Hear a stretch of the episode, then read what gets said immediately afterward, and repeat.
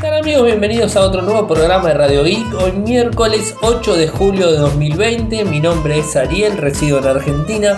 Me siguen desde Twitter, el nick es arroba arielmcor. En Telegram nuestro canal Radio Geek Podcast, nuestro sitio web infocertec.com.ar. Como todos los días realizamos un resumen de las noticias que han acontecido en materia de tecnología a lo largo de todo el mundo. Y arrancamos obvio con los títulos. Qualcomm lanza plataforma móvil Snapdragon 865 Plus 5G. Samsung A71 con tecnología 5G. Android 11 se lanzará el 8 de septiembre. Se rumorea ya la fecha de lanzamiento para la PlayStation 5, costo y para la Xbox también. Los organizadores del boicot a Facebook dicen que reunirse con el gigante de las redes sociales fue un fraude. Tinder comienza a probar citas de forma virtual con videollamadas. Twitter trabaja en una nueva plataforma de pago. Y Samsung considera, escuchen esto, Samsung considera retirar los cargadores de las cajas de los smartphones. Así que bueno, algo interesante que lo vamos a tomar como tema central. Bueno, arrancamos con Qualcomm. ¿Qué es lo que presentó Qualcomm hoy? Presentó lo mismo que hizo el año pasado cuando presentó el 855 Plus. En este caso es el 865 Plus 5G, obviamente tiene tecnología 5G con modem incorporado. Y es un plus de velocidad para juegos. Está orientado a los juegos. Esto lo hizo el año pasado, utilizó la misma estrategia que el año pasado, lanzar un microprocesador más potente. De hecho, algunos dispositivos todavía siguen utilizando el 855 Plus o el 855 más, como le quieran decir, da lo mismo. Es un diseño que ofrece mayor rendimiento en todos los controles para, juegos superior y experiencias increíblemente rápidas, eh, como cual con Snapdragon Elite, eh, Elite perdón, Gaming y 5G realmente global e inteligencia artificial ultra intuitiva. De forma oficial, dijo Alex Katousian, vicepresidente senior y gerente general móvil de Qualcomm Technologies, lo siguiente. Sobre la base del éxito de Snapdragon 865, el nuevo Snapdragon 865 Plus ofrece un rendimiento mejorado para la próxima ola de teléfonos inteligentes emblemáticos. A medida que trabajamos para escalar 5G, continuamos invirtiendo en nuestras plataformas móviles de nivel superior de la, la serie 800 eh, para ampliar los límites en términos de rendimiento y eficiencia energética y ofrecer la próxima generación de experiencias de cámara, inteligencia artificial y juegos. Obviamente este microprocesador está orientado a la inteligencia artificial y al rendimiento para juegos. Es lo más este, orientado y lo más potente que vamos a ver en este año de Snapdragon excepto el 875 que ya hemos hablado un poco en Radio Geek del 875 que ya está mm, rumoreándose por muchos lados y están tirando ya alguna que otra característica, pero ese microprocesador vamos a tener que esperar hasta diciembre del 2020 cuando se lance en el evento anual que hace Qualcomm eh, digamos, este, todos los años para presentar productos. Así que hasta ahí tenemos que esperar con el microprocesador más potente, que es el 865 Plus, que se anunció en el día de hoy. Un teléfono que la verdad es interesantísimo y compite, mm, venimos en la misma gama, en gama media premium, eh, para tratar de llevar la tecnología 5G. Es el Samsung A71, el Galaxy A71 5G, obviamente es un, es un nuevo smartphone, el nuevo Samsung A71 5G, está repleto de características y elementos esenciales que más te interesan, una pantalla hermosa, una cámara excelente y una batería de larga duración para que puedas compartir, jugar y mantenerte conectado a velocidades ultra rápidas de 5G. Esto es lo que dice la gente de Samsung. ¿Cuáles son las características técnicas del smartphone? Bueno, en principio una pantalla Super AMOLED de 6,7 pulgadas, una pantalla súper grande, resolución de 1080 x 2400, 393 puntos por pulgada cuadrada, sensor de huellas en pantalla, microprocesador Exynos 980, octa-core de 2,2 GHz, memoria interna 128, memoria RAM 6 y 8 GB de RAM, eh, digamos en diferentes opciones, una batería de 4500 mAh, cuatro cámaras en donde tenemos las 64 megapíxeles con un foco de 1.8 pedaf, wide una wide, eh, ultra wide, mejor dicho, de 12 megapíxeles con un foco 2.2 una de 5 megapíxeles macro con un foco 2.4 y una 5 megapíxeles de profundidad con un foco 2.2. Una cámara frontal de 32 megapíxeles, trae jack 3.5, Bluetooth 5.1, Wi-Fi 6, tiene todas las características el dispositivo para hacerlo un teléfono de gama media premium este, dentro de los mejorcitos que podemos encontrar en el día de hoy.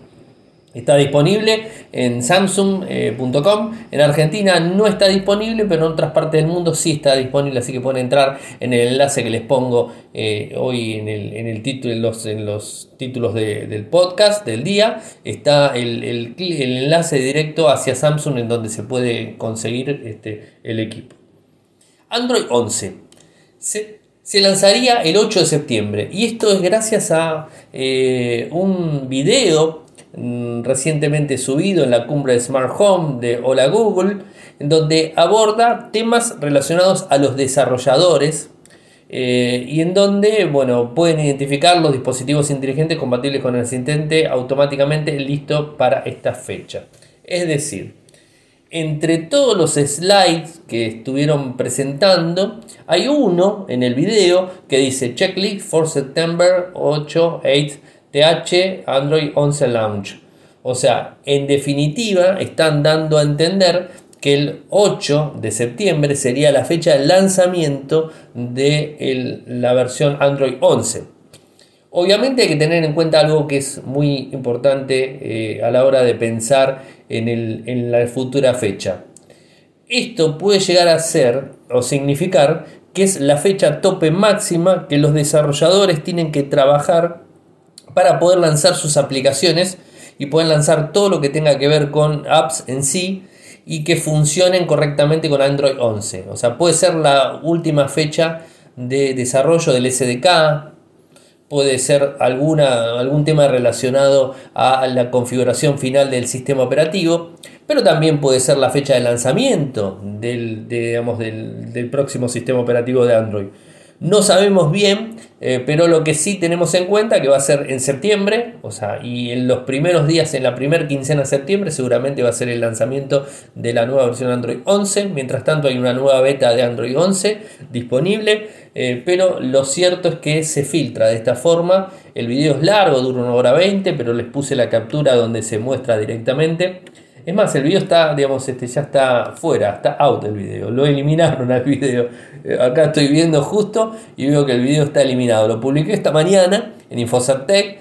Eh, el que lo vio, lo vio, y el que si no puede ver la captura, que es la captura del video directamente, o sea que les hice para que lo puedan ver, de Hey Google, o sea que es una captura oficial, y donde pueden ver la fecha directamente. Así que interesante, o sea, recién, recién acabo de descubrirlo de que el video no está más, o sea, lo eliminaron directamente. A ver, estas son las filtraciones que a veces uno dice, ¿son filtraciones a propósito o no? En este caso podríamos decir que no es una filtración a propósito porque en principio no fue que lo publicaron en la página web y lo sacaron, no fue una foto que pusieron y sacaron, no fue un anuncio que sacaron una foto y sacaron, eh, digamos, y, digamos la, capturaron, mejor dicho. No, esto fue de un evento para desarrolladores en donde en el video completo hay un slide que dice la fecha de lanzamiento. O sea que podemos eh, entender de que Google no quería mostrarlo y tampoco quería hacer este, ese juego famoso de te lo muestro y te lo saco eh, para que vos tengas fecha y te doy un indicio y es una, digamos, este es un approach a lo que se va a venir. Entonces, bueno, es como que ahí quedó. Eh, muchas veces los fabricantes hacen ese tipo de jugadas en donde te muestran, dice, ay, se nos, nos eh, escapó eh, publicar en la página web del sitio oficial en Indonesia, no sé, en donde sea, publicamos justo el último smartphone de la empresa tanto, lo publicamos sin querer y automáticamente lo borran. Y los, este, los, este, los periodistas en sí, digamos, todos los comunicadores automáticamente capturan esa imagen y ya la tienen ahí disponible. Eso no creo que haya sido en este caso, sino que fue un error haberlo publicado con fecha. Pero como les dije, no estamos seguros de que va a ser el, lanzamiento oficial, pero tenemos alta probabilidad de que el 8 de septiembre sería la fecha de lanzamiento de Android 11. Y si seguimos en la línea de los rumores, tengo que hablarle de Sony y de la próxima PC5 o la PlayStation 5, en donde, según este, una filtración, podemos esperar que la semana próxima sea eh, el lanzamiento de la PC5. ¿Cuándo sería la fecha? El 13 de julio, o sea, la semana que viene, el lunes próximo, o sea, estamos a menos de una semana, en donde la PC5 se daría a conocer eh, completamente. En donde ya conocemos un montón de características técnicas del equipo, eh, no conocemos valores eh, y tampoco sabemos la fecha de, de producción o la fecha de, lanzamiento para poder comprarla, o en tienda, ¿no? O sea, eso es un poco la historia. Seguramente la fecha de, de, compra en tienda va a ser estirada hasta noviembre, diciembre, algo que normalmente hacen y lo ponen para las ventas de fin de año. Y más que nada por el inconveniente que estamos teniendo la pandemia, está digamos, este, complicado las fechas de producción, así que bueno, posiblemente lo tendríamos en noviembre. Pero el 13 de julio sería la fecha en donde Sony estaría dando a conocer la próxima consola. Y según rumores, según rumores, ya que seguimos con los rumores, esto lo publicó eh, de la cuenta de Twitter Ironman PC5. O sea, es la cuenta que lo ha publicado. Les voy a pasar el enlace para que lo vean ustedes directamente. Eh, inclusive habla de fe, de valores. Dice que la PlayStation 5 la eh, costaría 499 dólares. O sea, esto es un poco lo que está hablando. A ver, son rumores y digamos, tendría que ser bastante acertado el mismo para poder ponerle un valor a lo que se va a lanzar. Y no sé de dónde lo sacó realmente porque es bastante difícil tener el valor. Pero bueno, es un poco lo que se está diciendo. O sea, supuestamente va a variar en ese monto. 499 dólares sería el monto de la PlayStation 5. Pero además de todo esto, se, da algo también, un, digamos, este, eh, una especulación del lado de Microsoft en donde estaría esperando que Sony haga el primer lanzamiento de la PlayStation 5 para ellos poder lanzar lo que sería la serie X de, la, de, su consola, de la Xbox. Así que bueno, eh, va a ser eh, una, este, un juego entre ambas compañías para tratar de comer mercado una de otra. Lo que sí entendió la gente de Microsoft, que ya lo anunció, fue el sistema de, juegos completo para poder este, utilizar directamente en, la consola eh, y bueno, esto digamos, este, va a brindarle una posibilidad de ventas superior, ¿no? porque en definitiva no es solamente la consola que te compras, sino que también tienes que comprar la suscripción a los juegos y todo ese tipo de cosas, que bueno, ya Microsoft ya lo anunció hace poquitito y bueno, en este caso Sony no sabemos qué va a hacer, pero eh, seguramente entre uno y otro van a estar eh, peleándose por el mercado de, de los, del juego en sí y seguro tendremos una contienda bastante fuerte para fin de año con las nuevas consolas tanto de Sony como de Microsoft.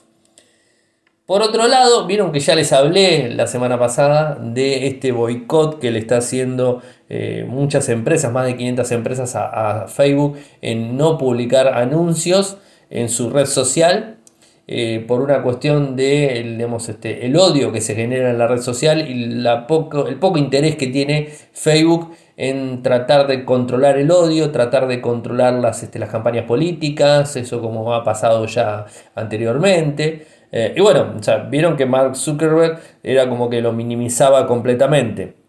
Bueno, hoy tenemos una información directamente donde habla de que eh, se, se reunió el CEO de, o sea, Mark Zuckerberg y la directora de operaciones Jerry Sandberg eh, con eh, la gente digamos, del boicot publicitario Stop Hate for Profit eh, se reunió, varias este, empresas y varios directivos se estuvieron reuniendo. Y esto fue el 7, o sea, el día de ayer, y parece ser que no han sacado nada en concreto, o sea, Facebook dice que sí sacó cosas en concreto, la gente que fue de, digamos, de, digamos, mostrando la postura y tratando de explicar el motivo por el cual están haciendo el boicot. no lograron este, ningún tipo de adelanto, simplemente eh, lograron que les explique lo mismo que les venía explicando, que Facebook viene trabajando en el tema del odio y en el tema de, todo el racismo y todo lo que pueda llegar a ver detrás de, esa, de, esos problemas en la red social y no mucho más, o sea, eso es lo que se estuvo diciendo. Eh, ¿Qué es lo que dijeron en Twitter? Eh, la gente después de la reunión, Jessica González, cofundadora de Free Pass, dijo en Twitter, en, un lugar, en lugar de comprometerse con una línea de tiempo para erradicar el odio y la desinformación en Facebook, los líderes de la compañía ofrecieron los mismos viejos puntos de conversación para tratar de aplacarnos sin, satisfacer nuestras demandas. Así lo dijo en Twitter. Eh, después, Ryan Robinson, presidente de Color Change, dijo en la misma red social que fue una decepción directamente. ¿Qué es lo que dice eh, la gente de Facebook? Eh, la gente de Facebook em, dice que fue una oportunidad para nosotros de escuchar a los organizadores de la campaña y reafirmar nuestro compromiso de combatir el odio en nuestra plataforma. Esto es lo que dice directamente. Eh, ¿Qué más? Este, Raya Robinson dice, me reuní con Mark Zuckerberg y el liderazgo de Facebook hoy. Fue una decepción. Han tenido nuestras demandas durante años y sin embargo está muy claro que aún no están listos para abordar el odio vitriólico en su plataforma. Así que bueno, esto es un poco la perspectiva que se viene eh, y lo vemos, o sea, lo, vemos que realmente Mark Zuckerberg está, digamos, bastante reacio a cualquier tipo de modificación. Esto lo vimos con lo que pasó con Donald Trump y digamos cómo le permitió y cómo criticó a, Twitter por haber este, marcado los tweets como los marcó. Eh, y bueno, hasta el momento no tenemos ninguna, ningún adelanto desde Facebook hacia el tema del odio, más allá con lo que dicen que están trabajando, eh, pero bueno, hasta el momento no, no hay muchas más este, cosas para contar sobre el tema. Tinder, ¿qué pasa con Tinder? Bueno, comienza a probar las citas virtuales o las videollamadas. O sea, no son citas, sí, citas, virtuales, en definitiva son videollamadas. En algunos países, o sea, no en todo el mundo. O sea, no corran directamente al que tienen match para ir a ver si se pueden reunir de forma virtual, porque no en, en todo el mundo, sino en 13 países. ¿Cuáles son los países que están activos? Estados Unidos, Brasil, Australia, España, Italia, Francia, Vietnam, Indonesia, Corea del Sur, Taiwán, Tailandia, Perú y Chile. Argentina no figura. Eh, esto es un poco lo que están anunciando. Hacen mucho, mucho hincapié en la privacidad y la seguridad de estas este, citas virtuales y que eh, abogan mucho a eh, a la conciencia de cada usuario, en definitiva, en donde no pueden mostrar menores, no pueden ser del tipo sexual las citas, ni nada que se le parezca a ese sentido. Y digamos, este, pone, digamos, mueve la, mueve la vara hacia las personas directamente para que ellos controlen dice que en cualquier momento, o sea, una de las dos personas puede digamos, cerrar el chat, o sea, cerrar, cerrar la cita virtual, puede apagar el sonido, apagar la cámara, salirse directamente. Una vez que se sale puede reportar a la otra persona si es que se sintió agredida de alguna manera, tanto mujer como hombre. Eh, ¿Qué más? Este, puede mm, también, este, bueno, eh, más que reportar, es cerrar el audio o cerrar el video si es que se siente afectada por algo. Y eh, obviamente está disponible en estos 13 países que les digo. O sea, de a poco van a ir lanzando en otros más países, pero por ahora es esto. Eh, ¿Qué más? Bueno, sobre esta noticia no tenemos mucho más que, mucho más que contar. Eh, obviamente hay que aceptar los términos de honestidad de Tinder directo. Eh, pero nadie asegura que se vayan a cumplir. Porque si en definitiva las dos personas que están una de cada lado eh, deciden hacer una, cita virtual y que tenga que contenido sexual, este, nadie lo va a poder prohibir. O sea, no están mirándolo Tinder para ver si están eh, proyectando, si están este, mostrando alguna parte sexual o lo que tenga que ver.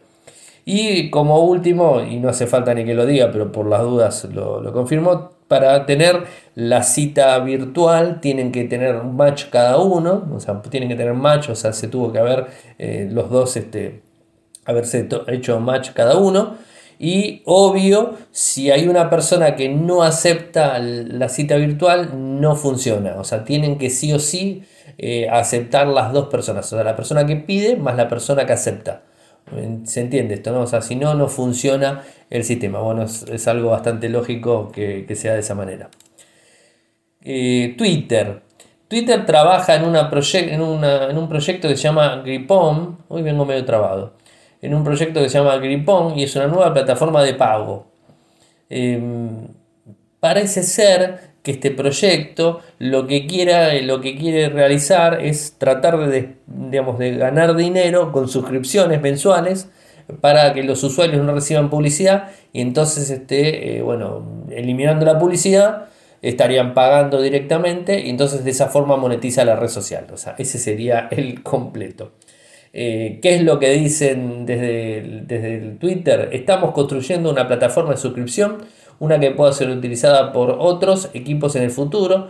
Esta es la primera vez para Twitter. O sea, están orientados directamente. El equipo de trabajo está basado en Londres, Nueva York, San Francisco y Boston. Eh, el proyecto es para ingenieros con conocimiento. Están abriendo una convocatoria ingenieros eh, digamos, y conocimientos en torno de Node.js interesados en aplicar en el proyecto.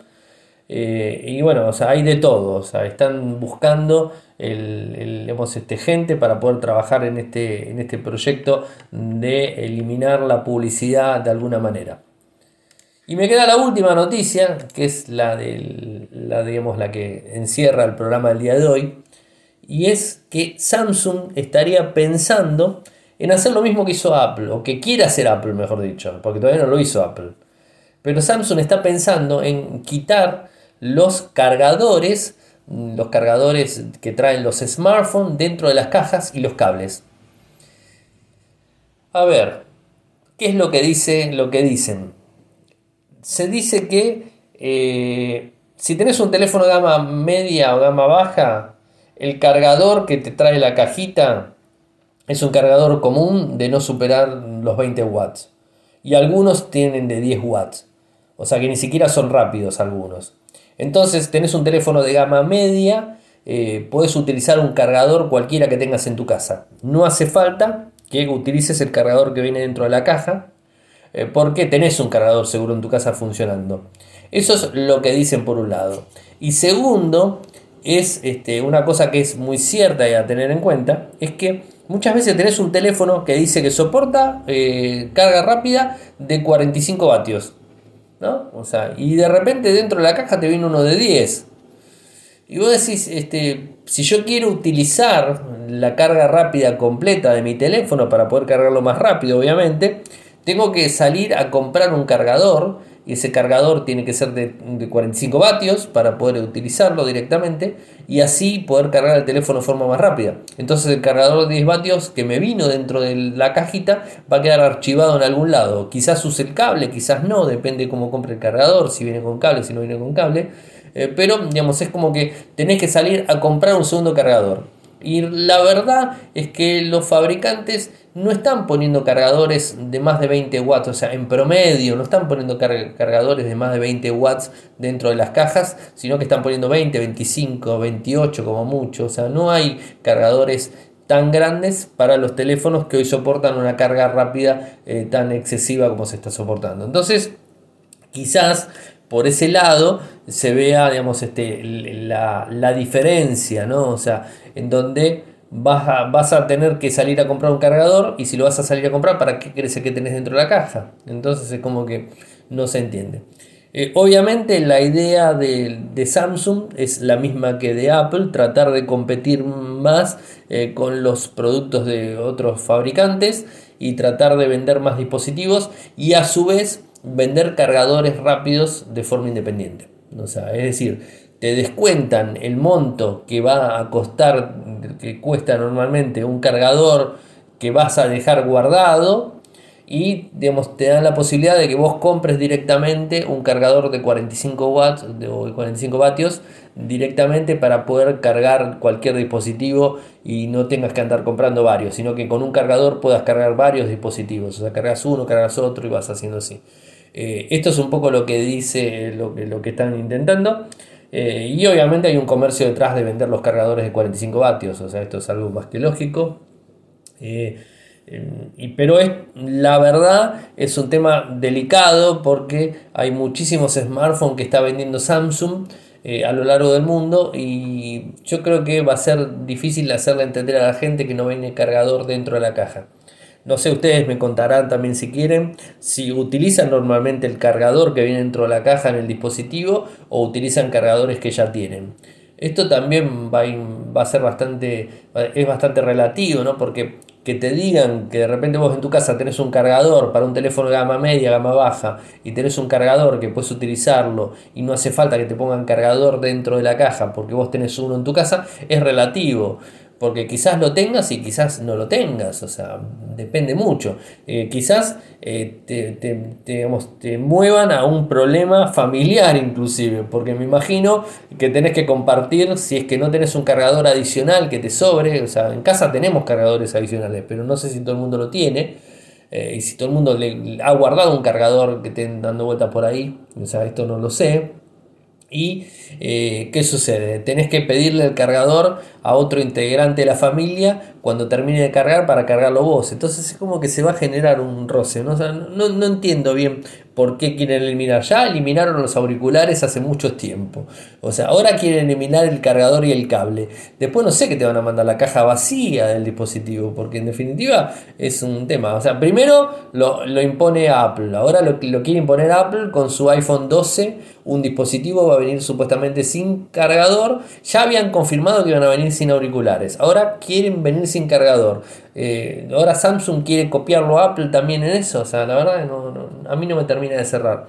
No, sé qué opinan ustedes, si les interesa eh, que venga cargador o que no venga cargador. A mí realmente me parece que lo ideal es que si el dispositivo es un dispositivo de gama alta y te dicen que soporta 45 vatios de carga rápida, es que dentro de la caja te venga un cargador de 45 vatios. O sea, creo que eso sería lo, correcto, lo ideal que debería pasar. No sucede porque no, lo, no vienen los dispositivos de esa manera, pero creo que eso sería lo ideal que pasaría y no que te pongan un cargador de 10 vatios como diciéndote, bueno, te pongo un cargadorcito de 10 vatios para que tengas y ya está. Es carga rápida igual, pero son 10 vatios, o sea, es, te vas a tardar un montón en cargar el dispositivo, mientras que quizás con el carga rápida lo cargues en 40 minutos. Es una gran diferencia en ese sentido. Así que bueno, eso ha sido todo por el día de hoy. Eh, espero los comentarios sobre el cargador, eso me interesa mucho. Después voy a hacer una encuesta, a ver si opinan directamente, porque mm, cuesta bastante tener un feedback y de vuelta desde el podcast hacia cuando hago una pregunta, cuesta bastante que respondan. De vez en cuando lo hacen y no mucho. Entonces eh, yo sé que muchos escuchan el podcast y seguramente están pensando si el cargador, si no el cargador y digamos quizás les da fiaca responder. Entonces voy a hacer una encuesta en Twitter si es este les interesa cargador dentro de la caja o no les interesa cargador dentro de la caja. Entonces de esa manera no tengo forma, o sea, no tengo mejor manera de poder preguntarles y que me estén comentando cada uno. Así que termino de subir el programa y armo la encuesta para que esté disponible y les pongo el enlace para que esté disponible y que puedan completarla. Bueno, gente, saben que si quieren apoyarme lo pueden hacer desde Patreon www.patreon.com barra de un dólar en adelante, nos va a ayudar muchísimo. Eh, también saben que pueden seguirme desde Twitter, mi nick es arroba arielmecor, en Telegram nuestro canal Radio Geek Podcast y nuestro sitio web infocertep.com.ar. Muchas gracias por escucharme y será hasta mañana. Chau. Toyoko ofrece cursos de programación y servicios de desarrollo de software a medida. Para más información ingresar a toyoko.io podés editar tu libro digital en Infocertec. Encontrá más información enviando un correo electrónico a info.infocertec.com.ar. Para auspiciar en Radio Geek Podcast, pueden enviar un correo electrónico a la cuenta info.infocertec.com.ar.